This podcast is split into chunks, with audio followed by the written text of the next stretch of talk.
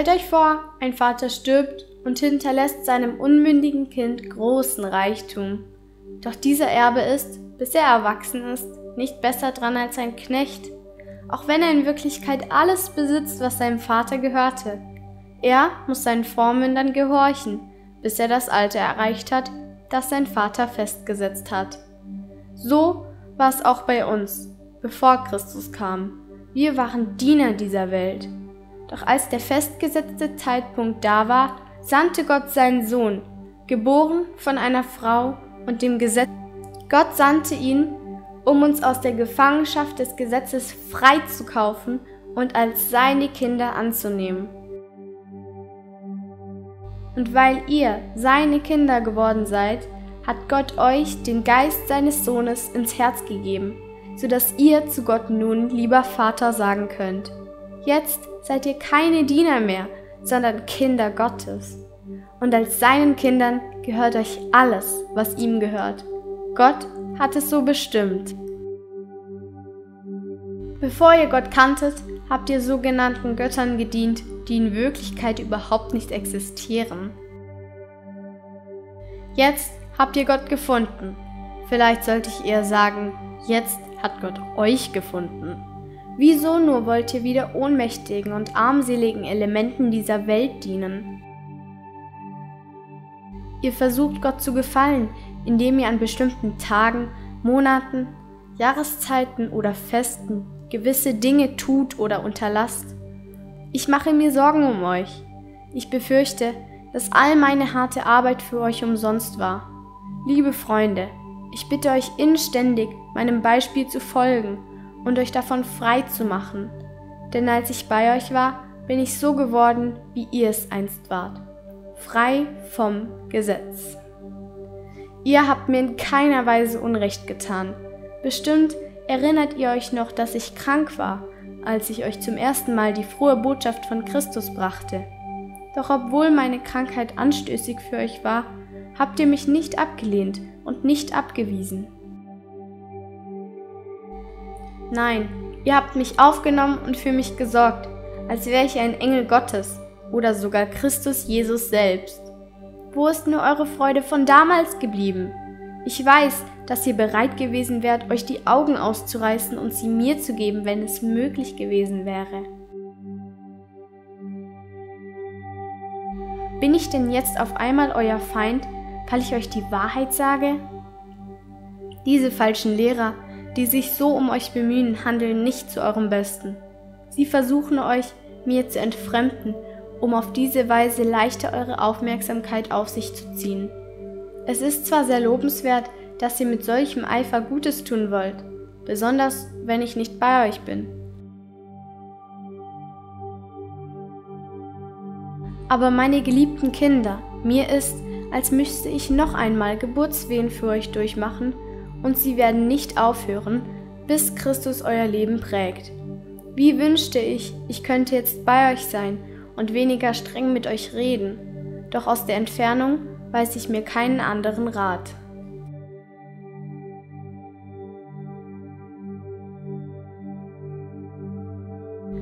Hört mir zu, ihr, die ihr unter dem Gesetz leben wollt. Wisst ihr eigentlich, was das Gesetz sagt? In der Schrift heißt es, dass Abraham zwei Söhne hatte, einen von seiner Sklavin und einen von seiner frei geborenen Frau. Der Sohn der Sklavin wurde geboren, weil Abraham versuchte, die Erfüllung der Verheißung Gottes mit menschlichen Mitteln zu erzwingen. Der Sohn der freien Frau aber wurde geboren, weil Gott selbst sein Versprechen erfüllte. Diese beiden Frauen dienen uns als Sinnbild für die zwei Bündnisse Gottes. Die Sklavin Hagar ist ein Sinnbild für den Berg Sinai, an dem die Menschen erstmals Sklaven des Gesetzes wurden. Und heute entspricht auch Jerusalem dem Berg Sinai in Arabien, weil es mit seinen Kindern in der Sklaverei lebt. Sarah aber, die Freie, ist ein Symbol für das himmlische Jerusalem. Das ist unsere Mutter. Bei dem Propheten Jesaja steht geschrieben: Freue dich, du Unfruchtbare, Juble und freue dich, auch wenn du nie ein Kind geboren hast. Juble und freue dich, auch wenn du nie die Schmerzen der Geburt erlebst. Denn die einsame Frau, die keine Kinder bekommen konnte, hat jetzt mehr Kinder als die, die den Mann hatte. Auch ihr, liebe Brüder, seid Kinder der Verheißung, genau wie Isaak. Einst wurde Isaak, der Sohn der Verheißung, von Ismael, dem Sohn der Sklavin, verfolgt. So ist es auch noch heute. Doch was sagt die Schrift darüber? Jagt die Sklavin und ihren Sohn fort, denn der Sohn der Sklavin soll nicht mit dem Sohn der Freien Anteil am Erbe erhalten. Liebe Freunde, wir sind keine Kinder der Sklaven und stehen nicht unter dem Gesetz. Wir sind Kinder der Freien und Gott nimmt uns wegen unseres Glaubens an. Zur Freiheit hat Christus uns berufen. Er hat uns vom Gesetz befreit. Freiheit. Die Möglichkeit, das zu tun, was man will und nicht unterdrückt oder gefangen sein. Und da holt mich die Frage wieder ein. Wie kann ich diese ach so schöne Freiheit denn endlich erlangen? Was hält mich gefangen? Scham, Angst, Schuld, Sorge, Vergangenheit? Der Dieb kommt, um zu stehlen, zu schlachten und zu vernichten. Jesus kam, um zu berichten. Er bringt das Leben. Leben im Überfluss. Nicht länger Sklave, Sohn. Nicht länger Angst, Mut. Nicht länger Sorgen, Freude. nicht länger Schwäche, Kraft. nicht länger Zweifel, Glaube. nicht länger Schuld. Frei. Denn wenn der Sohn frei macht, der ist wirklich frei. Also lass uns auch als Befreite leben. Zur Freiheit hat Christus uns befreit. Freiheit. Die Serie zum Galaterbrief.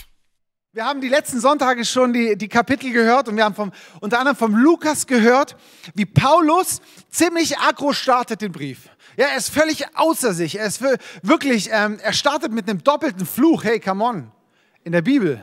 Das ist schon nicht so ohne. Das heißt, ähm, dem Paulus scheint irgendwas so extrem wichtig gewesen zu sein, dass, dass die, die Empfänger des Briefes verstehen, schnallen und ergreifen, um was es hier geht. Ähm, er schreibt ja, wie, wie, wie die super gestartet haben, die Galater. Aber irgendwas muss sich geändert haben in der Zeit. Irgendwas muss passiert sein in ihrem Denken, in ihrem Handeln, in ihrem Aufhören auf, auf Leute, dass es nicht so geblieben ist. Und ich möchte dich und mich ermutigen, wenn du, ähm, es reicht nicht, wenn wir Dinge einfach mal hören, wenn wir sie ähm, verstanden haben, wenn wir sie ergriffen haben, sondern es kann über die Zeit einfach kommen, dass, sich, dass Dinge sich switchen was und alles, da gehen wir jetzt gleich drauf ein. Aber es ist entscheidend und es geht hier, ähm, heute spreche ich um das Kapitel, über das Kapitel 4. Es ist ein zentraler Punkt, wo es um Kindschaft, um Sohnschaft geht. Und ähm, ich möchte dich ermutigen, gerade wenn du lange beim, beim Glauben schon dabei bist, hier geht es jetzt nicht nur einfach um Basics und sagst so, ja, Stefan, ja, alles klar, kenne ich schon, habe ich schon tausendmal gehört. Eigentlich ist es für die Leute, die jetzt Gott noch nicht kennen, die das noch nicht so verstanden haben, aber ich habe es eigentlich begriffen, sondern ähm, lass dich mit reinnehmen. Ähm, dass, dass der Heilige Geist dein Herz berührt, dass Gott heute dein Herz transformiert. Es geht um, um eine Veränderung in deinem Herzen. Nicht hier, dass du es kapierst. Ich möchte kein Wissen heute transfer, ähm, ähm, transferieren, vermitteln, sondern mein Gebet ist, dass der Heilige Geist kommt und dein Herz packt. Und das, darum geht es heute. Gott will, dass du und ich, egal welchen Geschlechts, als Söhne leben. Und deswegen ist der Titel heute, um Gottes Willen werd erwachsen. Um Gottes Willen werd erwachsen. Und, und ich meine es so, wie ich sage, um Gottes Willen. Und es ist nicht mal so dahergelaufen, wir reden es so oft, ja, um Gottes Willen und so, sondern es geht um den Willen Gottes, dass du und ich erwachsen werden. Und es geht, wie gesagt, nicht um bloßes Wissen, sondern es geht um ein Sein. Es geht um Sein, es geht um die Transformation des Herzens, dass wir täglich genau da drin leben sollen, dürfen, können und nicht nur um theoretisches Wissen im Kopf. Ähm, nicht nur, wie du Sohn wirst, möchte ich heute drüber sprechen, sondern um, dein, um einen Perspektivwechsel, dass du Sohn, Tochter bist und wie du da drin lebst. Denn wisst ihr, du musst sicher sein, dass du Sohn bist. Du musst sicher sein, dass du Tochter bist. Nur weil, wenn du sicher bist, kannst du auch da drin leben. Nur dann kannst du sicher handeln. Nur dann kannst du in dem gehen, was Gott für dich und mich vorbereitet hat. Und ich möchte noch kurz beten. Danke, Jesus. Danke, Vater. Danke für den Galaterbrief. Danke, dass so klar und deutlich dort dein Herz geteilt wird, was es heißt, Sohn zu sein, Kind zu sein. Und ich bete, dass du, Heiliger Geist, zu unseren Herzen sprichst, hier zu meinem Herzen, zu jedem hier, der, der im Livestream da sitzt, der, der die Message irgendwann mal hört, dass, dass sein Herz aufgeht und dass dein Verstand ausgeschalten wird, nicht im Sinne von, ähm, du musst nicht mehr nachdenken, sondern dass es transformiert runterrutscht in dein Herz. Und dass du eine Sicherheit bekommst, was hier gemeint ist, um was es hier geht. In dem Namen Jesus, Amen. Wenn ich von Sohnschaft, von Kindschaft rede, dann sind die Frauen da auch mit eingeschlossen. Ja, ich habe ähm, vielleicht fühlst du dich so ein bisschen, ja, der redet immer von Sohn und Bibel redet immer von Sohnschaft und Söhne Gottes und so. Es ist wichtig, dass ihr Frauen dort mit eingeschlossen seid. Ja, Bibel ähm, verwendet da die Begrifflichkeiten oft synonym und ähm, einfach die, die damals in der damaligen Zeit gebräuchlich waren. Und um Bilder, um das plastisch zu machen, was hier gemeint ist, ähm, wird es halt eben gebraucht. Deswegen mit Söhne seid auch ihr Töchter gemeint. Ähm, wir Männer müssen ja auch klar damit kommen, dass wir die Braut Christi sind. Ja, also von dem her ist da super Ausgleich geschaffen. Sohn in der damaligen Kultur war nicht einfach nur Nachkomme. Ja, heute sagen so, ja, das, das ist der Kerl vom Schorsch oder das ist halt das ist der Sohn von dem und dem. Das, der Begriff Sohn, der war für die damalige Welt völlig klar, was das bedeutet. Es, ähm, es, hat, es war nicht einfach nur Nachkomme, sondern es hat damit, es war was Ehrenvolles. Es hat was bedeutet für dein Leben. Es hat nicht nur deinen Name geprägt, sondern deinen ganzen Besitz, alles das. Und ähm, das Erste, was ich dir sagen will, Sohn sein heißt nicht nur Zugehörigkeit, sondern Sohnschaft heißt Erbschaft. Sohnschaft heißt Erbschaft. Ein Sohn bekommt, erhält, er besitzt alles das, was dem Vater gehört. Deswegen haben die diesen Begriff Sohn genommen und nicht einfach nur junger Bursche, sondern Sohn. Sohn. Ein Sohn bekommt, erhält alles, was dem Vater gehört. Und wenn wir nicht in dieser Sicherheit stehen, wenn wir das nicht ergreifen, wenn wir das nicht glauben können, dann funktioniert es nicht mit Gott so. Dann funktioniert es zumindest nicht so, wie er sich das vorgestellt hat. Wenn, wir das, wenn du das nicht ergreifen kannst, wenn du, das, wenn du da nicht sicher bist, in, in was du da drin stehst, was Sohn und Tochterschaft heißt, dann kann es nicht so funktionieren, wie Gott sich das vorgestellt hat. Weil wisst ihr, Gott wollte nie einfach nur zur Religion werden wollte nicht einfach nur ein Regelwerk haben und sagt so, ich, ich, ich gebe euch jetzt mal die Bibel und da stehen mega nützliche Tipps drin. Da steht so alles drin, wie du, wie du safe und, und sicher und möglichst emotional ähm, stabil durch dein Leben kommst. Und da ist ganz viel Wissen drin. Das musst du dir aneignen, am besten auswendig lernen. Da ist ein Konzept drin ähm, wie du mal Kirche bauen kannst, sondern er wollte von Anfang an eine persönliche Beziehung. Es ging nicht um ein Konzept, es ging nicht um Religion, es ging nicht um irgendwie nur ein Wissen, sondern es ging um eine Beziehung. Es ging um ihn und um uns, um ihn und um dich und wie das zusammen funktioniert. Und dass es erlebbare Realität wird. Und ich habe euch mal was mitgebracht, und zwar ähm, meinen Helm. Genau, hier, das ist ein Helm, den habe ich jetzt neu. Ähm, bekommen. Und ich habe ähm, hab einen Helm gebraucht fürs Fahrradfahren, ähm, weil ich ähm, jetzt ähm, auch so ein bisschen Trails und so runtergeht. Und da braucht es einen speziellen Helm. Und ich habe mich da mega eingelesen. Ich habe ähm, Testberichte gelesen. Ich habe ähm, geguckt, was für Technologien gibt es da, welcher ist leicht, welcher hat eine möglichst freie Sicht. Ich habe den Micha Heider gefragt, der sich da megamäßig gut auskennt. Ich habe andere gefragt, die den Helm schon haben. Und dann habe ich gesagt, hey, genau so ein Helm, genau so einen brauche ich. Dann habe ich geguckt eben, wo gibt es den? Und, und ich habe ähm, hab mir gekauft. Und wisst ihr, jetzt beim Fahrradfahren habe ich gedacht, ich weiß jetzt Bescheid über den Helm. Ich weiß, wie er funktioniert. Ich weiß, wie sicher er ist. Aber weil ich mich so ein bisschen freier fühle, packe ich ihn hinten rein. Ich bin ja frei zu entscheiden, ob ich den jetzt aufziehe oder nicht. Ich weiß, es ist sicher, ich brauche ihn. Aber weil ich mich einfach ein bisschen freier habe, ich ihn immer dabei im Rucksack. Immer. Wirklich. Ähm, egal welche Trades ich runterfahre, egal wie heftig sie sind, ich habe ihn immer dabei. Wisst ihr, es ist so entscheidend. Und wisst ihr, ich kann ihn studiert haben, ich kann ihn immer dabei haben, aber wenn ich stürze, geht mein Kopf drauf. Wenn ich stürze, geht mein Kopf kaputt. Und wisst ihr, viele gehen so mit ihrem Glauben und sagen so, hey, ich habe ihn studiert, ich weiß, um was es geht, ich habe das Beste, was es gibt und ich habe ihn immer dabei. Ich habe meinen Glauben immer dabei. Und wenn ich ihn brauche, kann ich ihn sofort rausziehen. Und wenn ich stürze, so im Flug noch, packe ich ihn hin, so Slow-Mo-mäßig und, und lande bestimmt da drauf. Wisst ihr, und genau so gehen Leute mit ihrem Glauben und sagen, sagen ja Mensch, ich habe doch geglaubt, ich habe doch das und das gemacht, ich habe doch äh, ähm, Bibel gelesen und so und wundern sich, warum Dinge nicht funktionieren. Und wundern sich, warum sie Schiffbruch erleiden und wundern sich, warum sie nicht das erleben, was sie eigentlich studiert haben, was in der Bibel steht. Und wisst ihr, mir geht es nicht darum, dich jetzt schlecht zu machen und sagen so, hey, du musst jetzt noch mehr machen. Wisst ihr, ich weiß euer, ich kenne euer Herz. Ich habe mit so vielen Leuten geredet, die wirklich darum gerungen haben. Und ich habe mit so vielen Menschen geredet, die wirklich einen Schmerz haben und gesagt, Mensch, ich habe das doch gemacht. Ich habe doch alles mir menschlich Mögliche gemacht. Ich habe doch geglaubt. Aber irgendwie hat es nicht funktioniert. Meine Gefühle sind down gegangen, mein Kopf ist kaputt. Und wisst ihr, da, da bricht es mir das Herz. Und, und mein Anliegen ist es, ähm, euch, euch rüberzubringen, euch da reinzuführen, was heißt es, den Helm ähm, zu haben. Ja, weil wisst ihr, es geht nicht um ein theoretisches Wissen. Ähm, ich kann ihn studieren, ich kann die Technologie wissen. Aber wenn ich ihn nicht aufziehe, aufziehe, dann wird es keine erlebbare Realität. Es geht darum, dass unser Glaube nicht nur ein Wissen bleibt, sondern dass es erlebbare Realität geht. Ich muss in den Helm eintauchen. Ich muss in Beziehung mit ihm gehen. Ich muss eins mit ihm werden. Und nicht einfach nur ähm, wissen, ihn dabei haben. Und wisst ihr, ähm, ich habe da auch nicht alles ergriffen. Wir sind da alle auf dem Weg. Aber es geht darum, dass du und ich da eintauchen in das geben, was Gott für uns hat und dass wir, dass es erlebbare Realität wird.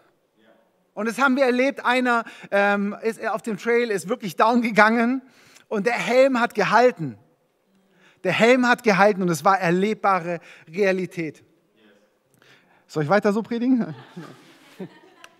Also, wenn jetzt meine Haare durcheinander sind, lass dich nicht irritieren, sondern pass drauf an, was jetzt kommt. Wisst ihr, es gibt zwei Realitäten, ähm, in denen wir uns befinden können und von denen Paulus hier spricht. Und wir sind entweder in der einen oder wir sind in der anderen. Wir können nicht gleichzeitig in beiden sein. Ich kann nicht im Helm sein oder außerhalb vom Helm, sondern entweder ich bin in dem einen oder in dem anderen. Und die Bibel verwendet es sehr, sehr synonym, sehr ähm, ähnliche oder gleiche Begrifflichkeiten. Und zwar ist das eine ähm, Sklave sein. Ja, wir haben vorher Sklave, Unmündiger, nicht Erbe. Und der Paulus schreibt hier, ein unmündiger Erbe unterscheidet sich nicht vom Sklaven. Krass, oder? Ein unmündiger Erbe unterscheidet sich nicht vom Sklaven. In seinem Denken, in seinem Handeln, in seiner rechtlichen Stellung. Das ist die eine Realität, in der wir stehen können. Und die andere ist Sohn, Kind, Erbe, Miterbe, spricht der Paulus, Miterbe Christus. Was ist der Unterschied? Beziehungsweise, was macht den Unterschied auch in deinem und meinem Alltag aus? Söhne werden gekauft. Äh, sorry. Sklaven werden gekauft. Söhne werden geboren. Sklaven werden gekauft, Söhne werden geboren. Und ähm, Sklave, ich glaube, jedem von uns ist ähm, klar oder bewusst, dass Sklave sein relativ ätzend ist. Jetzt ist die Frage, bin ich Sklave oder bin ich Sohn? Vielleicht kannst du dir, dir die Frage schon beantworten. Ähm, aber der Punkt ist, wenn ich Sohn bin, wenn es meine Realität ist, wenn das meine Stellung ist, mein Sein, mein Ist-Zustand, dann geht es auch darum, dass ich auch so lebe. Dass ich lebe wie ein Sohn. Und lasst uns dazu erstmal anschauen, den anderen Punkt, was sind denn Sklaven? Und der Paulus ist interessant, er erklärt gar nicht so genau, was eigentlich Sklaven sind, weil es völlig klar war für die damalige Welt. Und ich weiß nicht, was dein Bild von Sklaverei ist, ähm, wenn du an Sklave denkst, was für Bilder in deinem Kopf sind. Und vielleicht fragst du, ja, wessen Sklave bin ich denn heute? Ich bin doch kein Sklave. Und es ist schon interessant, wenn man mit Leuten ähm, auf der Straße oder mit Leuten redet, die, die, die nicht bei Jesus sind, sagen so, hey, du bist Sklave, ähm, wir waren Sklave und du kannst frei sein und so. Und sagst du, what? Ich bin völlig frei. Ich bin völlig frei, ich bin kein Sklave. Ich kann machen, was ich will. Wirklich? Kannst du wirklich machen, was du willst? Das haben die damals auch gedacht. Genau die Leute damals haben, an die Paulus schreiben, haben damals auch so reagiert und gesagt, ja, wessen Sklave sind wir denn überhaupt? Wir sind doch freie Leute. Und, ähm, und Paulus scheint es extrem wichtig gewesen zu sein, dass der Unterschied klar ist. Dass jedem damals und auch heute uns klar ist, was es bedeutet, weil er wird da sehr, sehr deutlich. Was es genau heißt, sehen wir, sehen wir nachher noch. Du bist Sklave von dem, was dir vorgibt, was du machen sollst oder was du tun musst. Denkst du vielleicht, hä? ich habe nichts, ich habe niemanden, der mir vorgibt. Wenn du vielleicht klein bist, denkst du vielleicht deine Eltern oder als pubertierender Jugendliche, ja, meine Eltern sagen mir das. Aber wenn du erwachsen ja, es gibt keinen, der mir sagt, was ich zu tun habe. Aber wisst ihr, es ist, Sklave sein ist, ist so eine Gesetzmäßigkeit. Es können Süchte sein, es können Verhaltensmuster sein. Irgendwas, was du tun musst aus dir raus, weil du gar nicht anders kannst. Ja, ähm, es ist nicht Du kannst gar nicht gemäß deiner, deiner Natur handeln, sondern es, es, da ist irgendeine Gesetzmäßigkeit in dir, die aufsteht. Kannst du mal kurz überlegen, wo erlebst du das? Wo kannst du so nicht reagieren, wie du vielleicht reagieren möchtest? Wo erlebst du vielleicht nicht die Freiheit, die du dir vielleicht wünschst oder in der du glaubst zu sein? Ich habe das vor, vor ein paar Wochen erst wieder erlebt. Ähm, wo, wo, ähm, wo ich extrem abgelaugt und abge, ähm, abgespannt, nee, gibt's nicht, ähm, ziemlich ausgelaugt war, da, da habe ich auf meine Kinder gar nicht so reagieren können, wie ich eigentlich reagieren wollte. Und ständig kamen Sachen aus mir raus, wo ich gesagt habe, what? Woher kommt es? Und genau das ist so eine Gesetzmäßigkeit. Das war, ähm, und, und dieses Sklavensein ist genau das. Ich, ich handle entsprechend meiner Natur. Ich kann gar nicht anders. Und das war unsere Natur, unsere Identität, unser Sein, bevor Jesus in unser Leben gekommen ist, bevor wir errettet worden sind, bevor er uns rausgerissen hast, hat aus dem Machtbereich der Finsternis, wie die Bibel sagt, aus dem, aus dem ähm, Umfeld, wo nicht unter Gottes ähm, Leitung, Führung, Herrschaft stand, sondern unter einer anderen und uns hineinversetzt hat ähm, Viele möchten sagen äh, Bekehrung oder was auch immer. Ich spreche immer von Errettung, wo Gott uns errettet hat. Das war unsere Natur bevor unsere Identität. Und als Sünder kannst du nichts anderes als sündigen.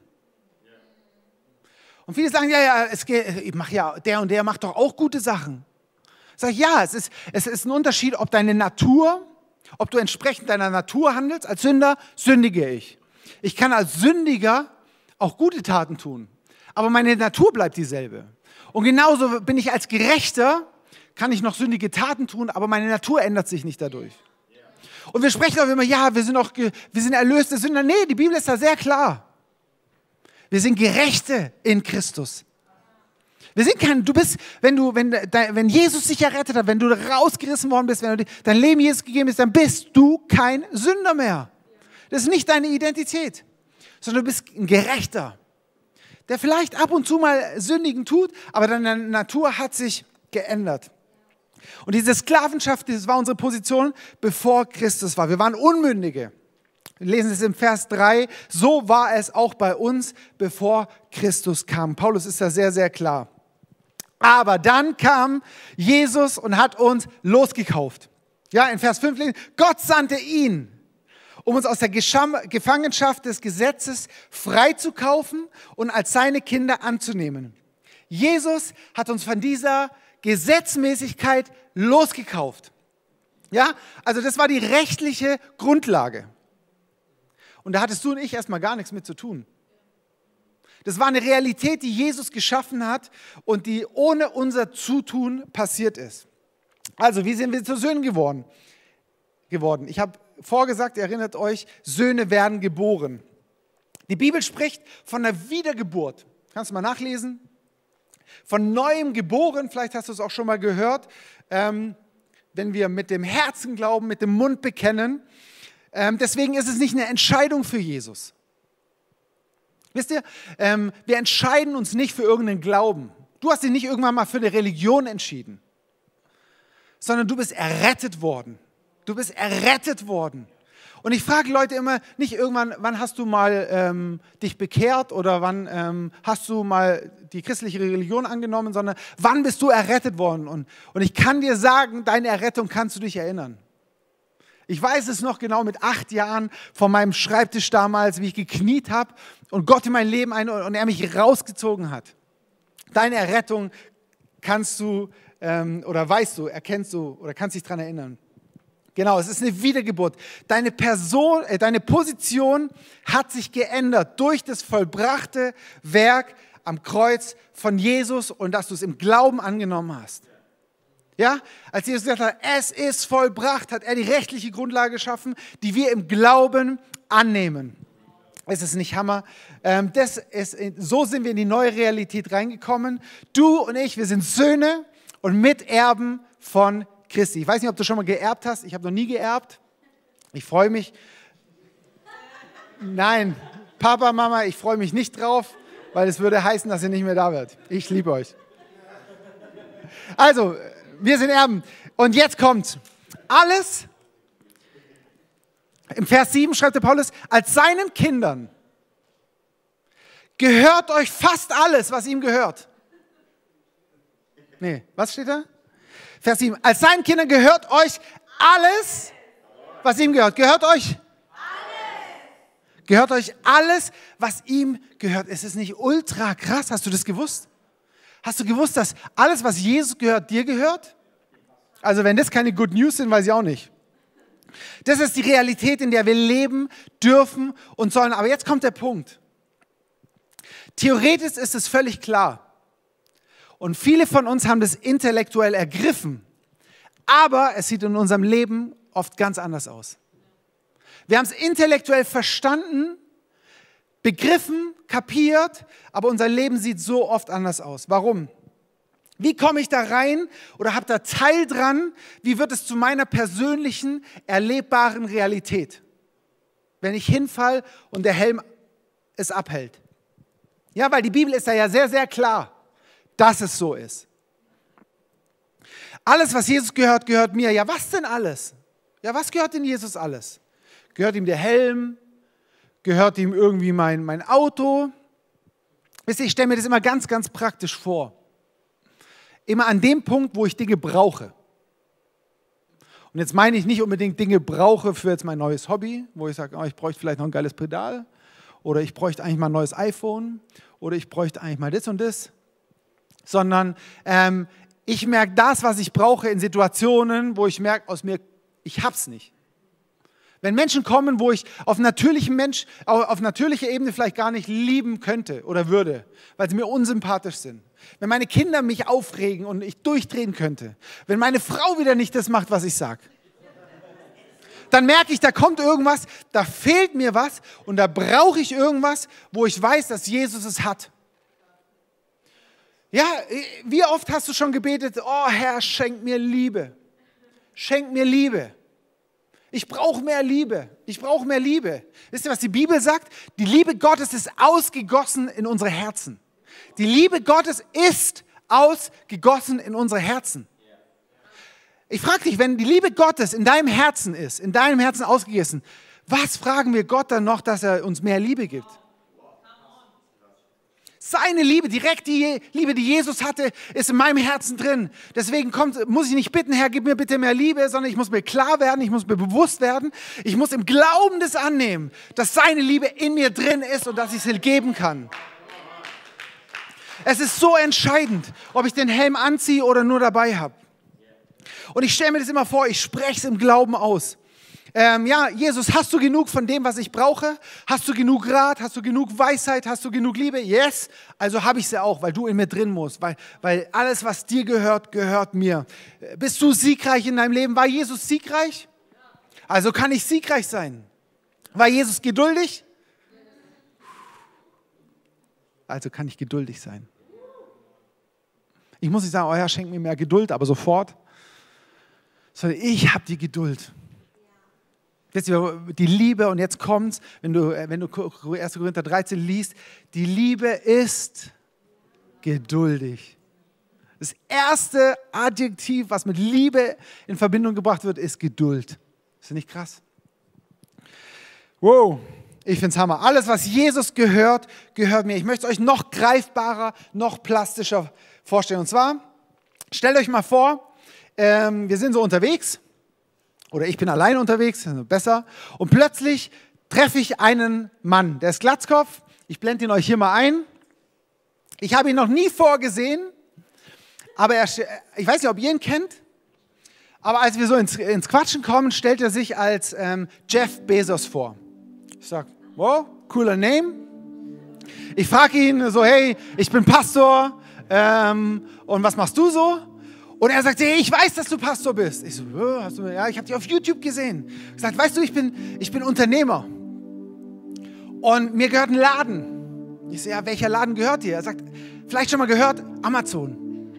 Ich, what? Die gehört, ja, mir gehört Amazon. Und ich, ich natürlich schnell Handy raus, google mal. Und ich so, oh Mensch, das ist der reichste Mann der Welt. Und ich natürlich voll geschockt und sagte, hey, ja, was willst du von mir? Sagt, ja, ich höre deine Predigten und ich finde die mega gut. Ich habe mir alle deine YouTubes reingezogen und ich finde es so stark. Das hat mein Herz so berührt. Und weil das so krass ist, weil es mein Leben verändert hat, ähm, möchte ich dir was geben.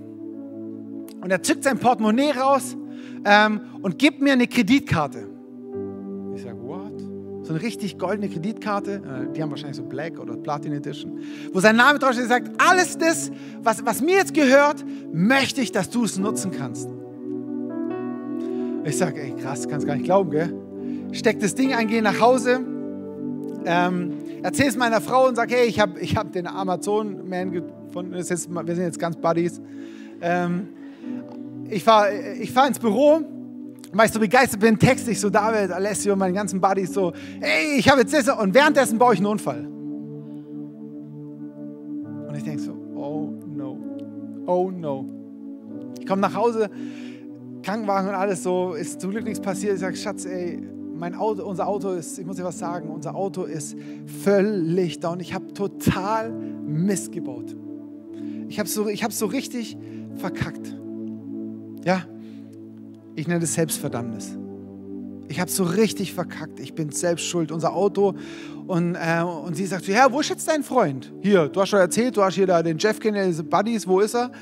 Ich sage so, hey, fällt mir ein, ich rufe ihn an und sage, hey Jeff, mir ist echt was Blödes passiert.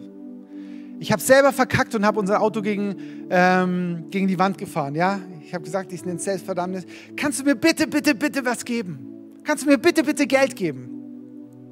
Ich nenne es bittenden Glauben. Ich bitte ihn, dass er mir was gibt. Ja, und, und weißt du, Jeff, ich, dadurch, dass ich selbst schuld bin, ich möchte, ich möchte nicht mal ein gutes, ich möchte gar kein Porsche. Ich nehme irgendein gebrauchtes. Ja, irgendein Schrott, Hauptsache, dass ich fahren kann. Ich, ich nenne das falsche Demut. Und stellt euch mal vor, ähm, wie er reagieren würde. Er würde sagen, ey, Stefan, ich habe dir alles gegeben, was ich, was ich habe. Was soll ich dir denn noch geben? Was soll ich dir denn noch geben? Ich habe dir alles gegeben, was ich habe und du hast es jetzt. Und wisst ihr, genau so, so machen wir das manchmal mit Gott. Gott hat uns was verheißen, er hat uns was gegeben. Aber wenn ich nicht hingehe mit der Kreditkarte ins Autohaus und sage, ihr kennt mich zwar nicht, aber hier, ich habe was und ich hätte gern den da. Und zwar und den auch noch. Und pack am besten die ganze Reihe mit ein. Ja? Es wird keinen Unterschied machen, ob ich nur weiß, dass ich die Kreditkarte habe. Wenn ich nicht danach handle und sie so einsetze, wie sie eingesetzt werden soll. Wisst ihr? Genauso reicht es nicht nur ähm, zu wissen, dass Gott uns alles gegeben hat. Es reicht nicht nur zu wissen, dass er uns mit Christus alles geschenkt hat. Wir müssen im Glauben annehmen und danach handeln. Ja, wir wissen so oft, dass wir Söhne sind, aber wir verhalten uns wie Sklaven. Wir leben als Söhne mit einer Sklavenmentalität.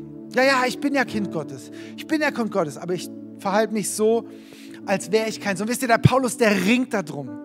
Er ringt um die Galate. Er sagt nicht so, ihr, was soll das und wieso macht ihr das, sondern er versucht sie zu gewinnen. Er ringt darum und sagt so, hey, ihr, ihr habt doch Gott gefunden oder besser soll ich sagen, Gott hat euch gefunden. Ihr seid, ähm, ihr habt, ähm, Gott hat euch erkannt, heißt es. Ja, wieso wollt ihr euch denn noch alten Grundsätzen unterwerfen? Ja, in der Elberfelder steht, ihr seid von Gott erkannt worden. Was heißt denn erkannt? Erkannt heißt eins geworden. Eins geworden. Ihr habt doch eine neue Realität, sagt der Paulus. Warum wollt ihr denn wieder zurückgehen? Ihr habt es doch ergriffen. Warum geht ihr wieder zurück? Und ich sehe so oft Menschen, wo ich sage, Mensch, du hattest es begriffen. Warum gehst du wieder zurück? Und es bricht mir das Herz. Und vielleicht bist du draußen dort am Livestream und sagst, ja, ich hatte es mal ergriffen, aber ich habe es irgendwie verloren. Ich bin irgendwie wieder zurückgegangen. Und ich möchte sagen, Gott geht dir nach. Die Realität ist noch die gleiche. Und es macht keinen Unterschied, was du gemacht hast, sondern Gott zeigt dir das jetzt in dem Augenblick. Es ist Fakt. Es ist Fakt. Und obwohl es so ist, können wir so oft leben, als wäre es nicht so. Puh, ich möchte es kurz, ich versuche jetzt den Gang zuzulegen, aber wisst ihr, geh nicht zurück, zweifle nicht an. Ja, auch wenn du das nicht so siehst, wenn du in deinem Leben das nicht so ähm, erlebst, zweifel es nicht an und biege Gottes Realität, biege die, die Schrift, biege Gottes Wort nicht an deine Realität an sondern frag dich, hey Mensch, wie kann ich diese Realität auf mein Leben anwenden? Und wenn deine und meine Realität noch nicht so aussehen, dann habe ich mich entschlossen, dem Wort Gottes mehr zu glauben als meiner Realität, mehr zu glauben als dem, was ich, was ich erlebe. Und ich glaube, Gott hat es gewusst, dass das mal kommen sollte, deswegen hat er den Galaterbrief schreiben lassen. Ja? Also, was sollen wir konkret tun? Du musst es wissen. Du musst es wissen. Deswegen lies das Wort. Iss die Bibel. Ja? Nimm es richtig, zerkaus. Ja? Ich habe manchmal schon gedacht, manchmal würde ich die Seiten rausreißen und essen. Ähm, literally. Nein, aber dass, dass, du, dass du zerkaust, wie das geht, bringe ich dir gerne bei. Da haben wir jetzt nicht die Zeit zu. Ja, und das zweite, stoß den Sklaven raus. Ja, wir haben gehört, stoß den Sklaven raus, weil der Sklave kann nicht mit dem Sohn. Was heißt das konkret? Deine ganzen, hau deine Sklavenmentalität raus. Sag, ich bin kein Sklave mehr. Ja? Wird dir das Bild, kannst du mal nochmal nachlesen. Ja, wie machst du das? Indem du Gott glaubst und dein Herz davon überzeugst. Glaube dem, was, was Gott in seinem Wort schreibt über dich und überzeuge dein Herz. Ja, denn warum ist es so entscheidend? Nicht, nicht aus dem Kopf entspringt das Leben, sondern aus dem Herz entspringt das Leben. Mehr als auf alles andere steht in den Sprüchen, achte auf dein Herz, denn da kommt das Leben raus. Wenn du kein Leben spürst, dann, dann guck drauf, dass es nicht aus deinem Kopf entspringt, sondern aus deinem Herz. Wie überzeugst du das, indem du es isst, indem du es überzeugst, indem du es lebst, indem du es aussprichst? Deswegen bleib im Wort, bleib da drin. Hör, ähm, gründe dein Glauben nicht auf das, was du gehört hast. Gründe dein Glauben nicht auf das, was du aus Predigten mitgenommen hast. Gründe dein, dein Glauben nicht auf das, was du vielleicht irgendwann mal irgend, von irgendjemand im YouTube gesehen hast, sondern geh an die Quelle. Geh an die Quelle. Geh an die Quelle und iss da draus. Bleib im Wort und werd dadurch erwachsen. Werd dadurch erwachsen. Werd mündig. Übernimm nicht, was du gehört hast, sondern werd selber mündig und sag, hey, Gott hat mir das gezeigt. Und deswegen ist so entscheidend, dass wir ähm, nicht auf unsere Gefühle achten. Ja, ich fühle mich nicht so heilig. Ich fühle mich heute mal wieder nicht als Überwinder. Und wir reden so viel von unseren Gefühlen und ich bin so dankbar, dass mein Glaube, dass dein Glaube, dass unser Glaube nicht auf Gefühlen beruht, weil die kommen und gehen, sondern unser Glaube gründet sich auf Wort Gottes. Und da können wir sicher draufstehen. Und deswegen, egal, wenn ich es fühle oder nicht, ist völlig wurscht. Egal, ob du dich heilig fühlst oder nicht, völlig wurscht. Wort Gottes ist dein Fundament.